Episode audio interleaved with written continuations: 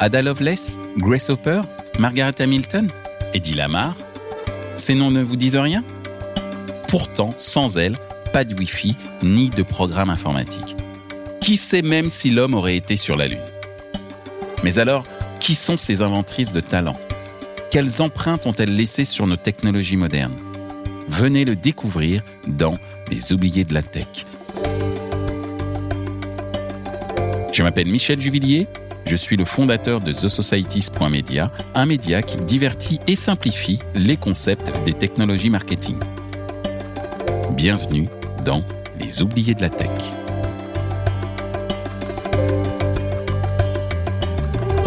Dans ce dixième épisode, je vous parle de Valérie Laverne Thomas, une mathématicienne, physicienne et informaticienne de la NASA.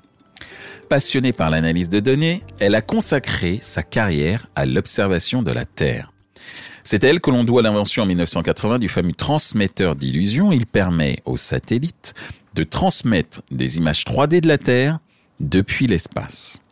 Sans cette technologie, les téléviseurs 3D n'auraient peut-être jamais vu le jour. Valérie Laverne Thomas naît le 8 février 1943 dans l'État du Maryland, aux États-Unis. Dès son plus jeune âge, elle est fascinée par la technologie. Encouragée par son père, elle manipule et bricole des appareils électroniques comme le téléphone familial et même le grille À 8 ans, elle se procure un exemplaire incroyable à ses yeux, le premier livre d'électronique pour les garçons, écrit par Alfred Morgan. Électricité, ondes radio, téléphone sans fil, amplificateur, ce livre illustré est un véritable recueil de technologie. Selon la légende, il aurait lancé la carrière de milliers d'ingénieurs en électronique. Mais revenons-en à Valérie. Après le lycée, elle intègre l'université d'État Morgan à Baltimore, l'une des plus grandes universités du Maryland. Fondé en 1867 sous le nom de Centenary Biblical Institute, l'établissement est d'abord un haut lieu de l'église épiscopale méthodiste avant de devenir une université. Cette église, créée par et pour les Afro-Américains, est née en réaction à l'esclavage et aux discriminations racistes. Son héritage fait du Centenary Biblical Institute un symbole historique de la lutte contre la ségrégation raciale. À ce titre, l'établissement met un point d'honneur à accueillir des étudiants afro-américains. Son but Lutter contre l'exclusion des afro-américains et rendre l'enseignement secondaire accessible à tous. Valérie a seulement 21 ans quand elle obtient son diplôme de physique en 1964 avec la mention Très bien. Pour la petite histoire, elle est l'une des seules étudiantes à choisir la physique comme spécialité. Et oui, à l'époque, les sciences sont une affaire d'hommes. Seulement quelques mois après avoir obtenu son diplôme, Valérie est embauchée par la NASA en tant que data analyst. Elle réalise son rêve d'enfance. Pendant six ans, elle développe des programmes informatiques permettant de traiter et de simplifier les données des satellites au Go. Ces six satellites, lancés entre 1964 et 1969, récoltent des données sur l'atmosphère terrestre afin d'étudier notre planète et sa position par rapport au Soleil. Vaste programme. Remarquée par son esprit d'analyse brillant, elle intègre en 1970 le premier programme spatial d'observation de la Terre, le programme Landsat. Valérie met au point un système de traitement d'images afin de recueillir et traiter les informations collectées par les satellites. Elle contribue à faire de Landsat 1 le premier satellite à envoyer des images multispectrales. Pour le dire plus simplement, des images en couleur. Quatre ans plus tard, elle est nommée directrice du programme LACI, Large Area Crop Inventory Experiments. Le programme est destiné à suivre les rendements agricoles dans le monde entier. Il joue donc un rôle déterminant dans l'observation de notre planète. Avec son équipe, Valérie montre qu'il est possible d'utiliser l'imagerie satellite pour prévoir les rendements de blé.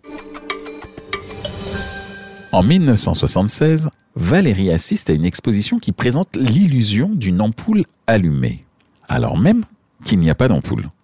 Très intriguée, elle découvre que l'illusion repose sur un miroir concave qui reflète une ampoule qui, elle, est allumée. Euh, c'est quoi un miroir concave? Il s'agit d'un miroir courbé qui permet de refléter des rayons lumineux en un seul point, appelé le foyer. Ah, ceci explique cela. Pour Valérie, ça ne fait pas l'ombre d'un doute, elle est certaine de pouvoir utiliser les miroirs concaves et les rayons lumineux dans son travail. Elle commence les recherches et passe des heures à observer comment la position d'un miroir concave influence la perception de l'image ou de l'objet reflété. Elle décide même d'aller plus loin et d'utiliser non pas un, mais deux miroirs concaves. Et là, elle fait une découverte déterminante qu'elle appelle le transmetteur d'illusion. Le transmetteur d'illusion est un dispositif optique qui utilise deux miroirs concaves et deux caméras. Je m'explique. Étape 1, la première caméra prend une photo d'un objet devant le premier miroir. Étape 2, l'image est ensuite transmise à la deuxième caméra qui la projette sur le deuxième miroir. Et voilà, Valérie vient d'inventer l'illusion optique d'une image en trois dimensions. Grâce à cette découverte, les satellites peuvent transmettre des images 3D de la Terre depuis l'espace. Une vraie révolution. À cette époque, elle est loin de se douter que son invention sera à la base de la télévision 3D. Et elle trouvera même des applications dans le domaine de l'imagerie médicale. Le 21 octobre 1980, elle dépose le fameux brevet du transmetteur d'illusion. Quelques jours plus tard, elle est nommée directrice associée du NASDCA, la division de la NASA responsable de l'exploration du système solaire. Une ascension bien méritée pour notre chère Valérie. Tout au long des années 80, Valérie continue de travailler pour la NASA et occupe plusieurs postes à haute responsabilité. Elle participe notamment à la conception de programmes informatiques pour la recherche sur la comète Halley ou encore la couche d'ozone. Elle finit par prendre sa retraite en 1995. En parallèle de sa carrière bien remplie, Valérie accompagne de nombreux étudiants à travers le programme SMART. Elle intervient dans les écoles pour expliquer son métier et encourager les jeunes à suivre leur voie, quelle que soit leur couleur de peau. Elle va encore plus loin dans son engagement pour l'égalité des chances en devenant membre de la National Society of Black Physicists. Créée en 1977, cette association de scientifiques œuvre en faveur de la reconnaissance et de la valorisation des chercheurs afro-américains aux États-Unis. Valérie est la preuve que le combat n'est pas encore gagné, même si d'éminents scientifiques comme elle se mobilisent. L'histoire de Valérie Laverne Thomas est celle d'une femme qui a littéralement changé notre perception de la Terre. Grâce à son invention, le transmetteur d'illusions, elle ouvre la voie vers des techniques d'observation et de modélisation de notre système solaire jusqu'alors inégalées. Pour ses contributions à l'humanité, elle reçoit de nombreux prix dont le Goddard Space Flight Center Award of Merit ainsi que la médaille de l'égalité des chances de la NASA. Cependant, ses exploits restent encore méconnus. Valérie est, comme beaucoup d'autres, une grande oubliée de la tech.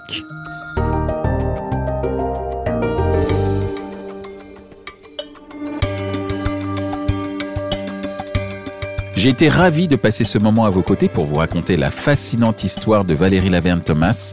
Merci pour votre écoute. Dans le prochain épisode, nous parlerons de Radia Perlman-Joy, une informaticienne et ingénieure en télécommunications que l'on surnomme la mère de l'Internet. À bientôt.